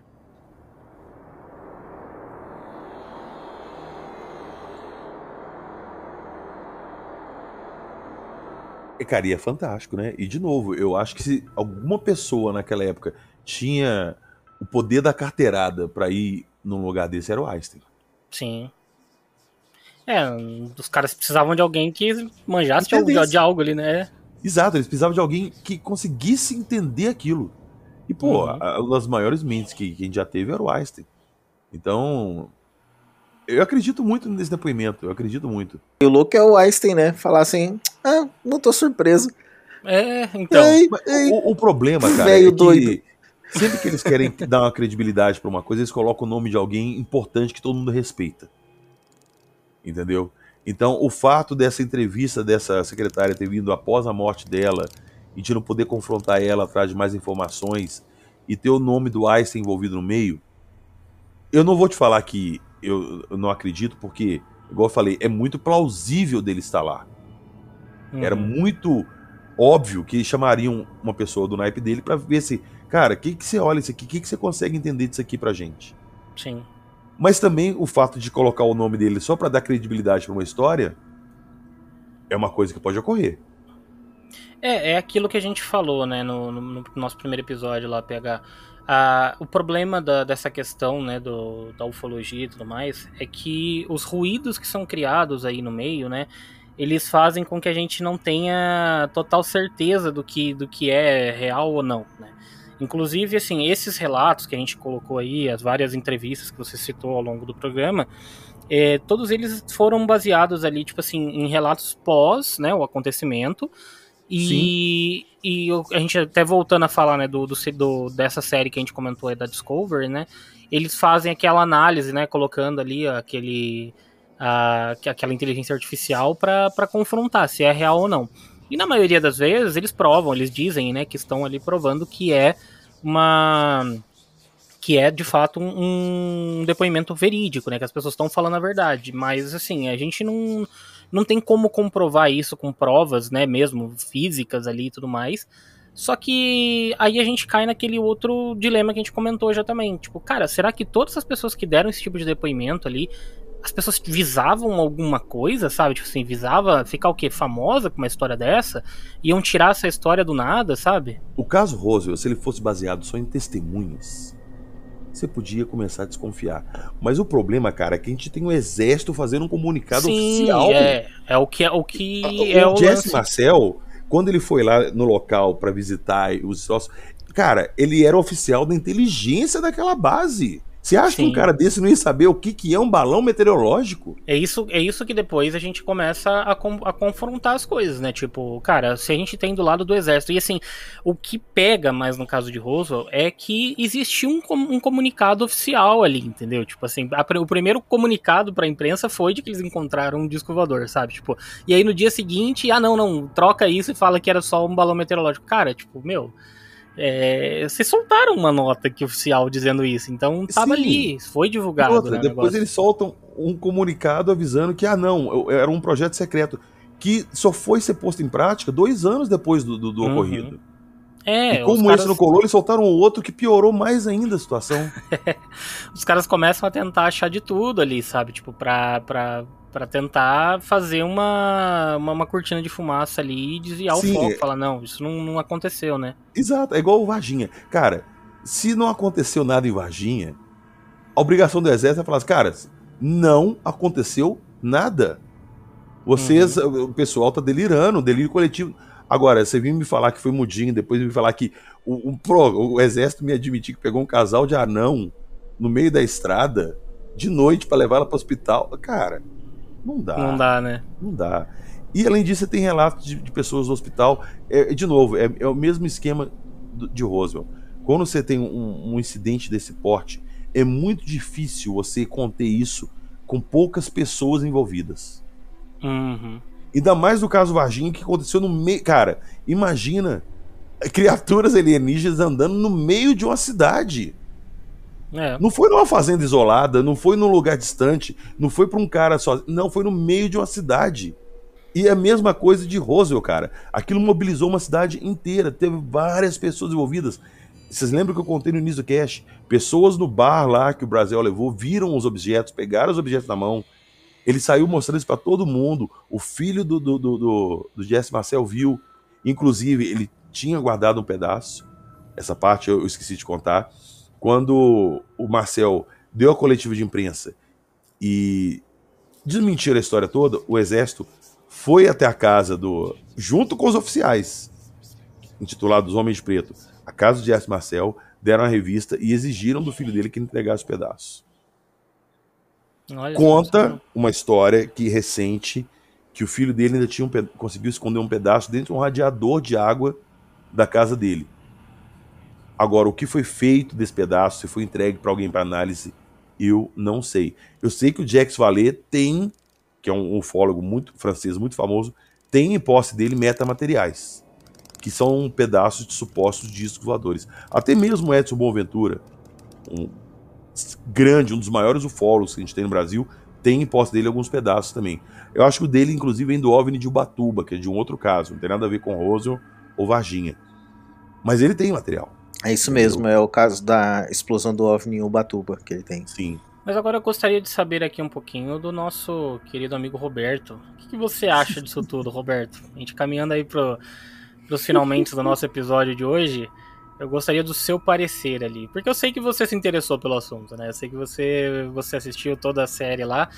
E queria que você participasse aí um pouquinho com a gente. com- Comenta aí um pouquinho. Bom, eu achei vago.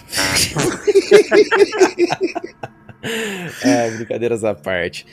Cara, olha, assim, eu vou me basear no que eu assisti, então, assim, é um documentário barra série ali, que é o que a gente. que eu, que eu, que eu estudei pra esse cast. É, realmente, o que apresenta lá na série é intrigante. Não, não vou. Não vou desmerecer o caso. É, alguma coisa aconteceu ali. E mas o governo ele se esforçou para esconder alguma coisa, mas deixa vazar algumas outras coisas, é, que nem a questão da câmera, a questão dos caixões, a questão das pessoas estarem livres. Então, para mim é realmente algo aconteceu que eles não sabem ou não podiam expor.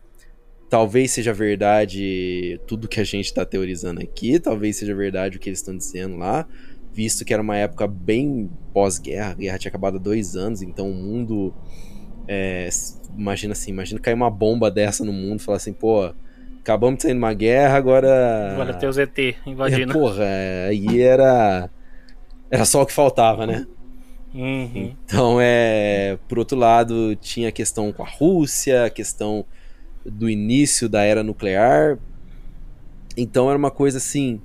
Tudo era fantástico, tudo era uma, uma questão de inexplicável, espionagem nas Sim, a alturas. gente tá falando da época da Guerra Fria, né, cara? Exato, É, cara. Então, a a ameaça nuclear, putz, cara, é é uma época ali de muita tensão e que, vamos colocar o seguinte, é, existe uma possibilidade de tudo que a gente falou aqui seja verdade? Existe. Existe uma possibilidade disso ser uma puta de um teatro para esconder espionagem e tudo que o governo tá falando. Eles fizeram isso só pra enganar as pessoas, pra, vamos lá, desviar a atenção. Eu também acredito que possa ser. Porque é um puta de um jeito de falar assim, para as pessoas vão pensar em outra coisa enquanto a gente limpa a cagada que a gente fez aqui, entendeu?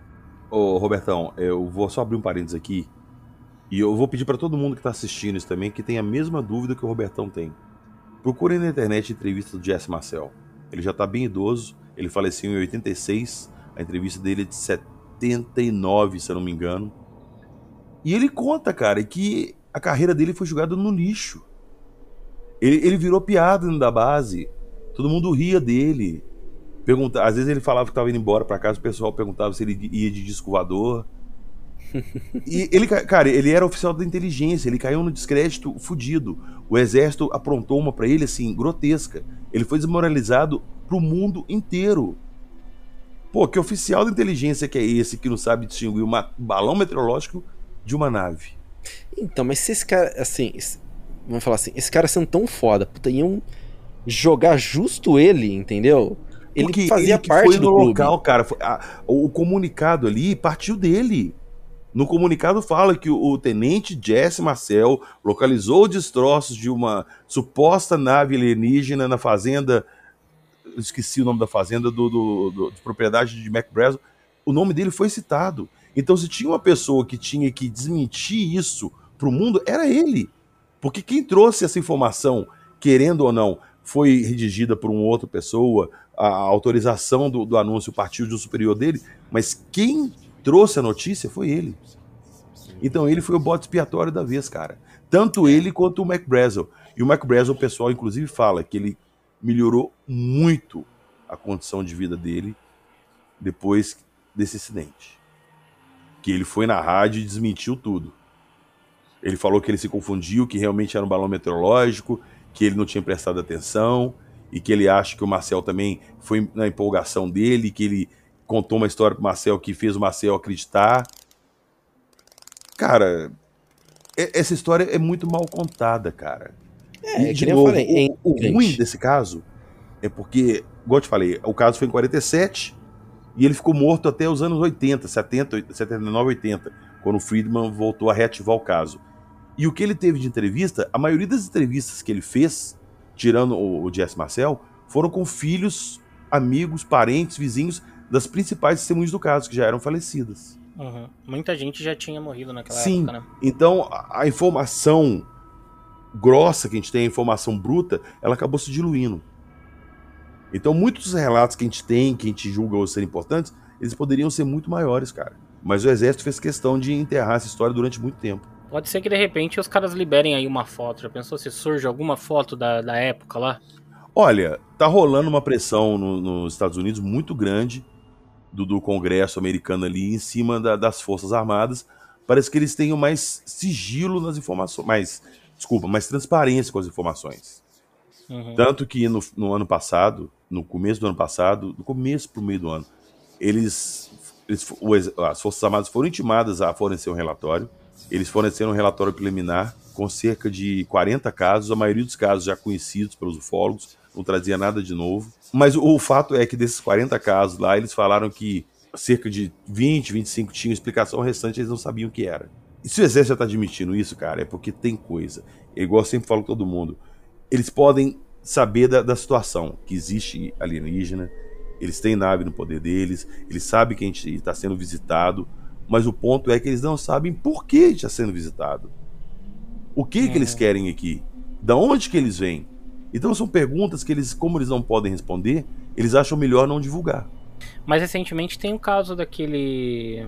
de um ex-militar lá também que, tá, que ele tá fazendo uma investigação, O inclusive. Luiz Elizondo. Isso, o Luiz, o Luiz Sim, Elizondo. o caso do Luiz Elizondo, ele era um. Ele, era, ele trabalhava no Departamento de Investigação de Fenômenos Aéreos. Uhum. Ou seja, era um departamento que o Exército tinha, escondido da população, usando verba desviada para financiar esse projeto. Tanto que o escândalo de- de- deles exigirem essa divulgação começou com black budgets, que o Congresso americano fez uma devassa na, das finanças ali das Forças Armadas e descobriu uma puta verba que não é destinada para nada. Só que esse destinado para nada não era nada, era na verdade o programa de investigação de fenômenos aéreos, que era financiado com dinheiro público. Então por isso que eles exigiram que se tornasse público. Se, pô, se o contribuinte está financiando isso, eu quero saber o que, que eu estou financiando, o que, que vocês estão investigando. Sim. E o Luiz, Luiz Elizondo, ele era o cabeça dessa investigação. E como ele viu que não ia conseguir divulgar o que ele sabia, ele preferiu sair de lá e começar a fazer um trabalho próprio de investigação para ele poder ter meios de divulgar o que ele descobrisse. Mesmo assim, ele ainda fala que tem muita coisa que ele não pode falar por causa de força de contrato que ele tem. É, e- mas, ele, mas ele tá tendo um contato com vários, até com, com governos de outros países que estão, né, Sim, mais abertos a divulgar, né? Porque nisso tudo o que acontece é que assim, às vezes a gente se concentra muito nesse eixo ali dos Estados Unidos. É, É né, porque, tipo, cara, de novo, já- eh, tirando alguns países, claro, que não tem uma boa relação com os Estados Unidos, os Estados Unidos têm uma boa relação com praticamente o mundo inteiro. E como eles detêm boa parte do poder econômico e científico que a gente tem hoje em dia, acaba caindo esse material na mão deles. O Luiz Elizondo, antes dele sair desse programa da- da- do Exército, ele conseguiu a divulgação de três vídeos classificados como oficiais, of- como confidenciais, que são o, o Gumball, o Tic Tac e o Go Fast. Esses três vídeos são vídeos de objetos voadores não identificados capturados por aviões militares ou navios militares, com câmeras de altíssima definição. E depois que ele divulgou esses vídeos, os vídeos caíram na, na- na imprensa, foi pra internet, foi pros zap zap da vida e todo mundo ficou sabendo, o Exército e a Marinha, principalmente, veio a público e admitiu: sim, esses vídeos são reais, sim, fomos nós que filmamos e esses vídeos não eram para ter sido divulgados ao público. Cara, isso, isso é uma coisa muito grande, cara. uhum. Isso é uma coisa Que só reforça grande. que o exército, sabendo das coisas aí, né? Sim. Eles escondem alguma coisa e, tipo, e, né, a gente, a gente fica ali só recebendo o que eles querem mesmo passar pra gente. E muitas vezes essa, essa informação eles passam umas coisas absurdas achando que vai colar, né? E, tipo, Pois, não cara. cola, né? Então. Olha só, em do- 2020, no início de 2020, logo que começou a pandemia, por volta de abril, maio, é, eu acordei de manhã, abri meu Twitter e no trend top do Twitter tava, tava assim: é, OVNI cai em Magé. Hum, eu lembro desse caso. Aí eu, caralho, aí eu baixei mais disco voador cai em Magé. E eu, pô, mas o que, que é isso? E eu comecei a dar uma pesquisada e, cara, eu participo de muito grupo de, de WhatsApp por causa do, do Street Fighter, que eu faço live todo dia, jogo há anos. Então eu participo de grupo de São Paulo, de Rio de Janeiro, Amazonas, enfim. E tinha um grupo específico do Rio de Janeiro. E eu cheguei lá e falei, ô gente, algum de vocês mora perto. Eu não lembro agora o local que caiu ali em Magé, o nome da localidade, mas eu perguntei se alguém sabia de alguma coisa. Falou, seu PH, eu não sei de nada não, mas chegou aqui no, no zap da- da- da- do meu bairro aqui, esses vídeos aqui, ó. E eram vídeos de pessoas filmando luzes do céu. Tinha um, um- um vídeo lá, um cara relatando que tinha um objeto, parecia uma tampa de panela dentro de um rio ali da região que tinha caído, perto de uma fábrica de armas de Magé. Na verdade, o objeto ele caiu dentro de- dessa área de, de- de- uma fábrica de armas. E, cara, todo mundo viu movimentação de exército, todo mundo viu movimentação de helicóptero, e o caso simplesmente sumiu. Da mesma forma que ele apareceu rápido e virou notícia, ele foi apagado. E até hoje a gente não sabe o que aconteceu lá. Mas que alguma coisa aconteceu lá, alguma coisa caiu lá, isso é fato. Esse caso tem é uma, é, esse caso tem uma história legal também, porque é, eu lembro do boom que foi, né? Na, na época, né? A gente tava. Eu e o PH, a gente participa né, do grupo secreto do Hangar 18. Lá bombou também. Sim. E a gente tava jogando RPG, né? Nessa época, né? Eu, o Sandro e o Roberto. E eu comentei isso com um dos amigos nossos, né? Que ele é. é, os dois são envolvidos aí com é, transporte a- aéreo, né? Uhum. Eu falei pra eles, olha, cara, aconteceu isso, mandaram o exército, tudo tal. Aí eles falaram assim, é, é, beleza, é o protocolo, é, é o protocolo padrão pra uma queda de uma aeronave. Tipo, pode ter sido realmente desde uma, uma queda de um, de- realmente de um, um OVNI, ou pode também ter sido uma queda de uma aeronave militar. Pode ser isso também. É, mas aconteceu alguma coisa? Aconteceu. Sim. Mas se fosse uma aeronave militar, você não acha que era muito mais fácil o exército chegar e falar: não, um, um, um avião, um helicóptero, sei lá o que for, teve algum problema e caiu aqui. Não teve vítimas, a gente, socorre, a gente socorreu, não teve vítimas, recolhemos destroços e fim de papo. Cara, quando eles começam a inventar muita história, muita desculpa, por uma coisa que, se não tivesse acontecido nada, era só falar não tem nada, é porque você sabe que tem alguma Uhum. coisa. Ou então falar, não, foi uma, foi uma, uma aeronave militar, Sim. papapá, não sei o que, não sei o que, né? Mas. Não, não tem nada que não seja assim, tipo assim, beleza, se for algo secreto, né, que vocês não podem divulgar, você fala, tá, mas tem coisas ali que a gente não pode ser div- divulgar e tal, tipo assim, de armamento, sei lá, alguma coisa assim, mas foi a queda de uma, de uma, de uma aeronave, pronto, acabou, e mostra, né, alguma coisa, alguma evidência, mas é foda quando os caras começam a querer florear muitas coisas, porque você deixa justamente com essa margem da gente é, criar, né? Da, tipo, da gente começar a deduzir outras coisas, né? Tipo, pode ser, que nem o Robertão falou, pode ser até que seja algo é, do que eles estão falando? Pode, mas você se contradizer em versões diferentes da me- tipo, do, do mesmo do mesmo fato, você começar a querer, tipo, falar para as pessoas, ah, não, foi isso, e depois você troca e ficar, Exato. sei lá, tipo, colocando umas coisas, uma situação Cara, a verdade- ela existe é uma só. Se Hum. começa a aparecer mais de uma, duas, três versões oficiais, já não é mais verdade. É desculpa. Mas enfim, eu acho que o caso Roswell, é, assim como a gente citou lá no começo, ele é um dos casos mais importantes que a gente tem aí na história da, da ufologia, né? Porque, é, assim como o Marcião também disse, é um dos casos hum, mais documentados do, do- do, digamos, também dos avistamentos modernos, né? Que a gente tem aí nessa pô, 1947, apesar de parecer muito tempo pra gente, é, é relativamente próximo, né, do que a gente tá vivendo aí hoje em dia. Então, a gente tem um, um caso que aconteceu aí, né, é, num determinado ponto dos Estados Unidos, mas que repercutiu pro mundo inteiro e até hoje é, é falado. Olha aí, né, a gente tá em 2022, a gente ainda tá comentando. Então, assim, é um dos casos mais importantes, sem dúvidas. É um caso que eu acho que existe muito mais informação aí, que a gente não foi ainda totalmente a fundo, né, pegar. Tem muita. Se a gente fosse pegar os pormenores ali, a gente vai poder falar de, de vários outros depoimentos. Sim, é um teve- caso muito longo, muito longo. Sim, E igual eu falei, ele não foi isolado.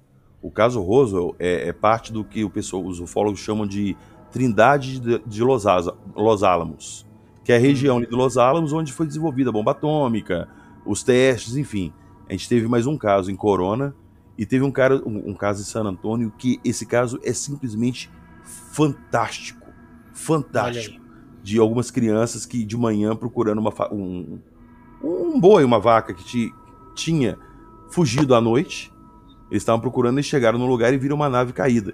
Só que nesse caso, as criaturas não estavam mortas, elas estavam vivas do lado de fora, andando em volta da nave como se tentassem resolver alguma coisa ali, tentar arrumar alguma coisa. Eles ficaram loucos, foram em casa, avisaram o pai. O pai foi lá com eles. O pai ficou querendo ir, os meninos começaram a chorar que não queria ir. Eles voltaram à cidade, chamaram o xerife. O xerife foi lá, o xerife imediatamente acionou o exército. Eles esperaram no local o exército chegar e o exército simplesmente tirou eles de lá, ameaçou eles, não quero, recolheram tudo e deram sumiço em tudo. Só que um desses meninos, ele conseguiu ter acesso a um dos caminhões que tinham capturado o pedaço maior da nave, que estava mais inteiro. Ô, mas PH, desculpa te cortar, mas você sabe o que, que eu acho? Hum, Eu acho que se os nossos ouvintes quiserem ouvir esse caso, eles poderiam pedir pra gente gravar esse num próximo podcast. O que, que você acha? boa ideia. Boa ideia. Olha aí, Boa ataque ideia. de oportunidade, hein? Boa ideia. É! Boa ideia. Deixa aí só o gostinho pra você Tô que tá escutando a aprendendo. gente. Olha aí. Pois é. O que, que o menino fez? Aonde que ele foi? O que, que ele viu? Vocês querem saber? Comenta. Exatamente. Peçam. Comenta pra gente, mande aí pra gente o seu pedido Assim, querendo saber. Não percam o próximo episódio, neste mesmo quest, neste mesmo horário. Ainda bem que não é o cast, o cast do Batman, né? Senão já vi o Márcio aí nesse mesmo bate-canal, nesse mesmo bate-horário. Se você não sabe do que a gente tá falando, escuta o nosso episódio sobre The Batman lá também, que você vai entender o Márcio e as suas piadocas de The Batman. Mas é isso, pessoal. Eu acho que a gente conseguiu resumir bem aí ah, o caso de Roswell. Como o PH disse, tem muito mais coisa aí também que não podemos aprofundar aí, né? Senão a gente vai ficar aqui durante três horas conversando. E temos esses casos aí que o PH já, já começou a dar aquela pincelada. E se você ficou curioso, comenta, manda pra gente que você quer escutar, que a gente traz aí num próximo episódio do Não Passa Nem Wi-Fi. Ô Sandro, inclusive eu falo mais que no próximo episódio, se a galera pedir, eu vou contar um caso da primeira aposentadoria, aspas, do INSS por abdução. Eita, olha aí.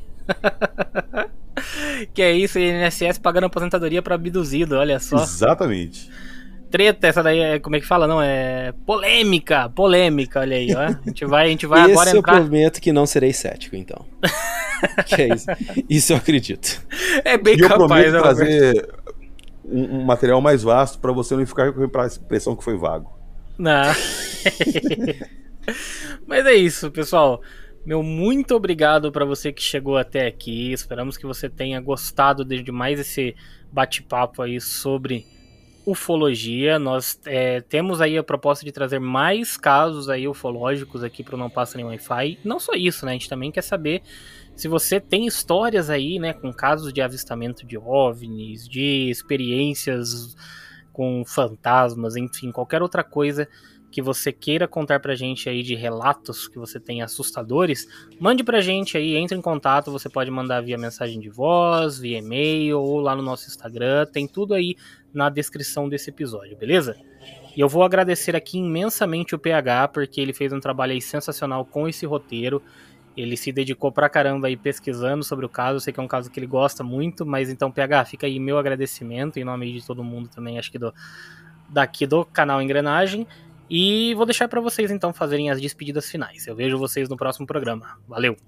É, eu gostaria de, de finalizar aqui fazendo uma uma singela homenagem aqui, né? A gente acabou de falar da base de Fort Worth no, no Texas e quem nasceu em Fort Worth no, no Texas foi o nosso queridíssimo Taylor Hawkins, que faleceu há poucos dias aí atrás, baterista da banda Foo Fighters, né? Que também carrega aí no nome uma homenagem aos OVNIs que apareciam aí pros uh, pilotos na Segunda Guerra Mundial. Então, é, viagem aí com os UFOs, meu querido Taylor Hawkins. Valeu, cara. Grande abraço. É isso aí, galera. Acho que o, o Márcio mandou bem agora também nessa lembrança. Tudo a ver com o que a gente estava falando aqui. E é isso. Se vocês gostam desse assunto, como eu gosto, como o Sandro, o Márcio, e o Robertão também, né, Robertão? Só acha vago, só acha vago. Pois é. Peçam, o que que vocês querem escutar? Vocês gostaram do tema? Querem que a gente traga mais casos interessantes? A gente vai trazer muito caso de terror também, do sobrenatural. Nós vamos tentar passar pro lado de lá, atravessar o, o, o véu da realidade. E é isso aí. Bom, pessoal, muito obrigado. Muita instrução nesse episódio. Quero agradecer a participação de todos vocês. Não se esqueçam de entrar no nosso grupo do Telegram. E acho que é isso só, né? Foi meio vago, mas minha despedida é essa. Tchau.